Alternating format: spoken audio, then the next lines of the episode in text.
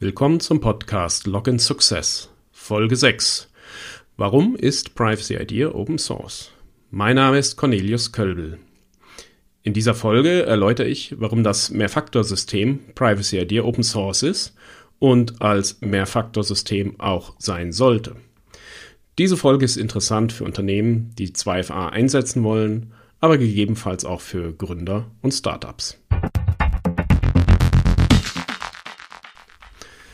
Warum ist Privacy Idea Open Source? Dazu gibt es geschichtliche Gründe, die persönlicher Natur und äh, softwareseitig liegen und es gibt ebenso strategische Gründe. Diese will ich hier alle mal beleuchten. Kommen wir erst zu den geschichtlichen Gründen. Die persönliche Seite davon ist, ich selber, ich habe mal Physik studiert und habe damit eigentlich schon immer den Anspruch gehabt, Dinge verstehen zu wollen, was im Hintergrund vor sich geht. Systeme als Black Box zu betrachten, war mir zuwider. Und insofern ähm, ist Open Source eine schöne Sache, weil man immer reinschauen kann und verstehen kann, wie ein System funktioniert. Äh, mein letztes Windows-System, das ich hatte, war Windows 3.1 und 1994 bin ich komplett auf Linux umgestiegen. Ich habe wertgeschätzt, dass es die Möglichkeiten gibt, in die Software reinzuschauen, Software gegebenenfalls selber fixen zu können. Daneben fand ich es immer sehr schön, dass man eben auch ältere Versionen installieren kann. Also, dass ich nicht immer gezwungen bin, jedes Update mitzumachen. Gegebenenfalls hatte man ein altes System, wo man eben auch mal ältere Versionen von irgendwelchen Li Libraries oder ähm, anderen Applikationen brauchte. Speziell für Privacy Idea ist es so, jetzt mal geschichtlich betrachtet. Äh, Privacy Idea ist ein Fork von LinOTP. Und das hat das erstmal im Jahr 2006 das Licht der Welt erblickt als ein reines Plugin für den FreeRadius Server. Der FreeRadius Server ist in C geschrieben und alle Module des FreeRadius Servers müssen mit dem FreeRadius Server kompiliert werden. Und damit ist auch jedes Plugin oder jedes Modul, was man für den FreeRadius Server baut, ähm, GPL, genau wie der FreeRadius selber. Privacy Idea ist, wie gesagt, eben ein Fork von LinOTP, LinOTP 2. Und das war in seinen Kernkomponenten eben auch Open Source. Ähm, und da waren nur die Kernkomponenten Open Source unter der AGPL. Es gab ein paar Module, die eben nicht Open Source waren, aber das hat sich dann mit Privacy Idea eben auch geändert. Ähm, die AGPL erforderte also, wenn man einen Fork davon macht, auch, dass das wiederum ähm, unter der AGPL liegt und somit auch wieder Open Source ist. Darüber hinaus kam für mich persönlich sowieso nur in Frage, eine solche Software als Open Source Software zu entwickeln. Und das war dann auch der Grund, weil im Prinzip im LinOTP 2 manche Komponenten nicht Open Source waren, ähm, für mich diesen Fork zu machen weil eben in meinen Augen alle Komponenten Open Source sein sollten. Ja, warum sollte man jetzt aber überhaupt Open Source Software entwickeln? Ja, das hat man vielleicht schöne persönliche Gründe, aber jetzt, wenn man das mal so ein bisschen mit mehr Abstand betrachtet, was steckt denn da so dahinter? Also, was sind denn jetzt eigentlich tatsächlich auch strategische Gründe? Ich äh, werde da mal so ein paar Gründe aufzeigen. Das hat keinen Anspruch auf Vollständigkeit. Wenn es irgendwie äh, noch andere Ideen gibt, äh, könnt ihr das gerne irgendwie in die Kommentare reinschreiben. Aber das sind die Gründe, die also für mich auch eben relevant sind. Der erste Grund ist eine schnelle Entwicklung. Ähm, die schnelle Entwicklung ist jetzt nicht unbedingt eine, ein, ein, äh, eine zwingende Eigenschaft von Open Source. Das kann ich gegebenenfalls auch mit Closed Source erreichen, aber es macht es einfacher.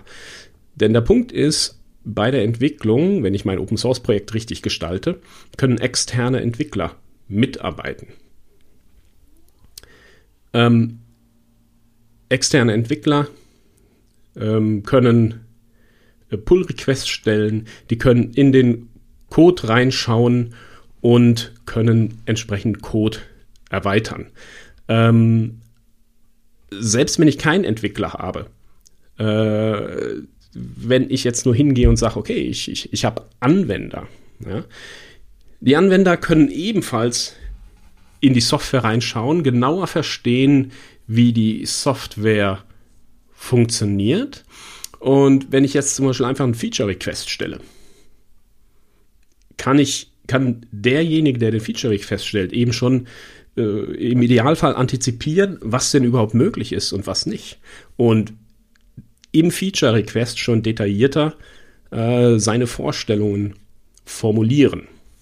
Wenn ich im Prinzip überhaupt nicht weiß, wie denn die Software innen drinnen funktioniert und miteinander spielt, dann kann ich vielleicht mir nämlich einen Feature Request ausdenken, der mit der Software gar nicht umsetzbar wäre. Es kann sich jeder zum Beispiel bei Reviews beteiligen, jeder kann Code schreiben, jeder kann so einfache Dinge machen wie Dokumentation schreiben. Ja? Ähm, wenn ich jetzt eben auch ein Open Source Projekt starten möchte, habe ich vielleicht auch so ein bisschen das Problem der Infrastruktur. Und ähm, das Schöne ist, dass man bei vielen Cloud-Diensten, also GitHub, Code Review Dienste, äh, Continuous Integration, äh, Continuous Development Dienste, die es da so gibt, dass man dort als Open Source Projekt äh, leichter, eben auch gegebenenfalls finanziell leichter äh, einen Zugang erhält. Das kann gerade, wenn man eine Unternehmung anfängt, wenn man ein kleines, junges Startup ist, sehr interessant sein, weil man eben zu Anfang weniger Geld in die Hand nehmen muss, weniger Investment, ähm, man hat weniger Startschwierigkeiten, man muss die Infrastruktur nicht selber aufbauen. Man kann im Prinzip existierende Dienste in der Cloud nutzen und das in der Regel zu einem geringeren Preis oder gegebenenfalls auch kostenlos gegenüber Closed Source Softwareentwicklung. Ein weiterer sehr wichtiger Punkt in meinen Augen, der für Open Source spricht, ist mit Open Source kann ich sehr gut ein virales Marketing betreiben. Das heißt, es ist leichter, über eine Open Source Software zu sprechen, ohne ähm, den Anschein von verdeckter Werbung zu ähm, erwecken. Ebenso ist es für Nutzer oftmals einfacher, über die Open Source Software, die sie, äh, die sie einsetzen, darüber zu reden. Ja, weil es gibt genügend Leute, die so begeistert sind von Open Source und dann schreiben sie eben eben auf ihren Blog, was sie damit gemacht haben, wie sie das einsetzen. Und das ist auch alles legitim. Das ist ja auch der, die Idee dabei. Ja. Die, die, der Fakt, dass es sich um Open Source Software handelt, führt einfach dazu, dass mehr Menschen diese Software ohne eine große Hürde nutzen können und anfangen davon zu, über, äh, davon zu reden. Und dann kommen eben wieder mehr Menschen, die das nutzen. Und irgendwann sind eben Leute dabei, die auch die Open Source Software professionell einsetzen wollen. Mit Open Source Software habe ich die Möglichkeit, recht gute Erweiterbarkeit und Erweiterbarkeit umzusetzen. Das ist nicht, also eine Software zu bauen, die man gut erweitern kann. Dazu muss die Software nicht Open Source sein. Auch äh, eine Open Source Lizenz stellt nicht unbedingt sicher, dass eine, äh, dass eine Software gut erweiterbar ist. Es hilft aber dabei. Ein Open Source Ansatz kann nämlich für andere Entwickler nicht nur die Software transparenter machen, sondern eben auch den Entwicklungsprozess. Wenn ich also meine Software auch noch, ähm, wenn ich den Entwicklungsprozess ordentlich dokumentiert und offengelegt habe, ist es also für externe Entwickler, die im Prinzip für die Community-Entwickler kommen, einfacher Pull-Requests zu stellen, ähm, Erweiterungen mit einzubauen. Ähm, wenn ich dann eben die Software noch gut modular aufbaue, aus verschiedenen Komponenten, ähm, dann ist es nochmal einfacher für die Entwickler. Äh, dann müssen sie sich nicht also komplett in die ganze Software einlesen, in, den komplett, in die komplette Codebasis, sondern es gibt vielleicht verschiedene Komponenten, wo die Schnittstellen vernünftig definiert sind. Und dann muss sich also ein neuer Entwickler eben nur mit dieser Schnittstelle beschäftigen und nicht mit dem Code von der ganzen Software. Im Falle von Privacy Idea heißt das zum Beispiel ähm, mit den, äh, den Token-Typen, die wir da haben, mit den Typen an zweiten Faktoren. Äh, das sind Python-Klassen und jemand, der eine neue Authentisierungsmethode, also ob es nur ein Push-Token ist, den wir schon haben, ähm, WebAuthn oder vielleicht mal irgendeinen biometrischen Token entwickeln möchte, muss er nicht die komplette Software verstehen. Er muss sich nicht mit der ganzen REST-API beschäftigen. Der Tokentyp ist einfach eine Python-Klasse und ein neuer Entwickler kann einfach hingehen, sich anschauen, wie die Python-Klasse funktioniert und so eine neue Klasse eben schreiben. Ein wichtiger wirtschaftlicher strategischer Aspekt, sowohl für die, die die Software bauen, als auch für die, die Software benutzen, ist, dass eine Open Source Software bestehen bleibt. Ähm, eine Open Source Software kann nicht von einem Konkurrenten weggekauft werden die kann nicht einfach End of Life gehen. Das heißt, wenn ich als Unternehmen eine Open Source Software einsetze, kann ich mir sicher sein, dass ich nicht eines Tages gezwungen sein werde, diese Software abzulösen, weil es sie nicht mehr gibt oder weil es dafür keine Lizenzen mehr gibt. Ich bin auf diesen Aspekt der, der Beständigkeit, die man durch Open Source Software erhält, in der Folge 2 von dem Podcast hier in Mergers and Acquisitions näher drauf eingegangen. Hören Sie da doch einfach mal rein. Ein weiterer Aspekt für Open Source Software kommt dann zum Tragen, wenn man eben Mehrfaktorsysteme oder auch irgendwelche Security Software betrachtet. Mehrfaktor-Authentifizierung. Authentifizierung bedeutet was? Authentifizierung ist Vertrauen. Das heißt, ich überprüfe, ob der Benutzer, der da um die, Gegend, um die Ecke kommt, tatsächlich der ist, der er vorgibt zu sein. Und da kann Open Source, wenn man es richtig macht, dadurch, dass man die Software und meinetwegen auch die Entwicklungsprozesse offenlegt, eben sehr viel Vertrauen generieren. Auch die Fragestellung, betreibe ich das jetzt on-premise oder in der Cloud, kann auch wieder Vertrauensaspekte haben. Ich kann natürlich mich für einen vertrauensvollen Cloud-Anbieter entscheiden. Ähm, wenn der aber dann eben auch noch Open Source Software einsetzt, dann kann ich mich natürlich freuen und mir überlegen, okay, dann kann der selber auch noch mal sehen, dass alles so funktioniert, ähm, wie man es möchte. Wenn ich tatsächlich sage, ich habe hier meine eigene Infrastruktur, mein eigenes Rechenzentrum, mein eigenes IT-Team, ähm, dann kann ich auch eine Open Source Software on-premise betreiben. Und das ist natürlich super, weil ich dann tatsächlich auch sagen kann, okay, ich habe alles unter Kontrolle. Ich sehe, wann was passiert. Ich kann Stecker ziehen. Ich kann Updates machen oder nicht. Und das ist natürlich wirklich gegenüber einem Aspekt, wenn ich eine, ein Security System oder ein Mehrfaktorsystem, was zum einen Closed Source ist und dann vielleicht noch von einer äh, weltumspannenden Weltkonzern gehostet wird und einfach nur sagt, ohne dass ich es nachvollziehen kann, ob ein Benutzer authentifiziert ist oder nicht. Das ist natürlich ein entscheidender Unterschied in Hinblick auf Vertrauen. Interessant ist natürlich Open Source in Hinblick auf Vertrauen auch, dass sich die Entwickler angreifbar machen oder sich kontrollierbar machen. Das heißt, dadurch, dass jeder in die Software reinschauen kann, könnte man argumentieren, dass die Entwickler zum Beispiel sagen, oh, ich muss mal schauen, dass ich äh, halbwegs vernünftigen Code schreibe, dass ich vielleicht keine blöden Kommentare reinschreibe. Das kann die Entwickler eben anspornen, ordentlichen, gut lesbaren, wartbaren Code zu schreiben. Und gut wartbarer, gut lesbarer Code kann besser kontrolliert, gereviewt und gefixt werden und ist dadurch potenziell vielleicht auch langfristig sicherer. Zum Schluss möchte ich noch einen Blick auf das Businessmodell mit Open Source werfen. Könnte jetzt natürlich sagen, ach wie, man verschenkt da seine Software.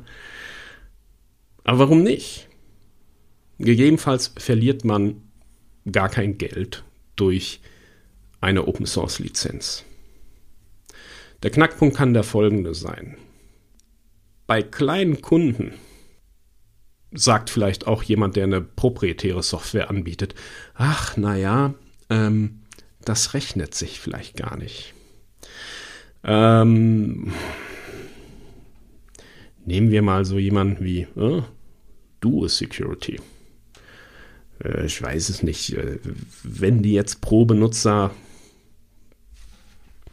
3 Euro im Monat nehmen und ich nehme eine Anwaltskanzlei mit fünf Usern, dann zahlt die 15 Euro im Monat.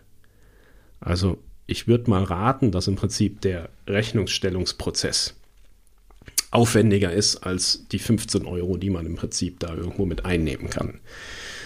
Äh, zwar kennen wir das ähm, Sprichwort Kleinvieh macht auch Mist. Ähm, die Frage ist aber, ob es so viel Mist macht, dass es tatsächlich irgendwie, dass der Mist eben dann auch sinnvoll verwertbar ist. Also insofern ähm, ist es gegebenenfalls gar nicht mal so ein verkehrter Ansatz zu sagen, da, den, den einen, gerade kleinen Kunden zu ermöglichen und zu sagen, hey, du kannst eben auch durchaus enterprise-taugliche Software benutzen ähm, sieh einfach zu, dass du im Prinzip einen IT-Dienstleister findest. Du musst keine Lizenzen dafür bezahlen, weil weder du noch der Anbieter hätte äh, Spaß daran, irgendwo die, die, den Preis für die Lizenzen zu erheben. Und dein äh, externer IT-Dienstleister kümmert sich einfach darum, dass es funktioniert. Womit wir wieder beim viralen Marketing wären. Ja, Open Source, das ist ja schlimm. Da kann man ja quasi in den Code reingucken. Was passiert denn dann mit meinem Intellectual Property? Ähm, naja, ich sag mal, wenn, wenn mein Geschäftsmodell tatsächlich darauf besteht, irgendwie äh, darauf basiert, Intellectual Property zu haben, also äh, die super duper nie dagewesenen geheimen Bilderkennungsalgorithmen oder was auch immer. Ja, dann macht es vielleicht Sinn, einen, einen anderen Weg zu gehen. Aber sind wir doch mal ehrlich.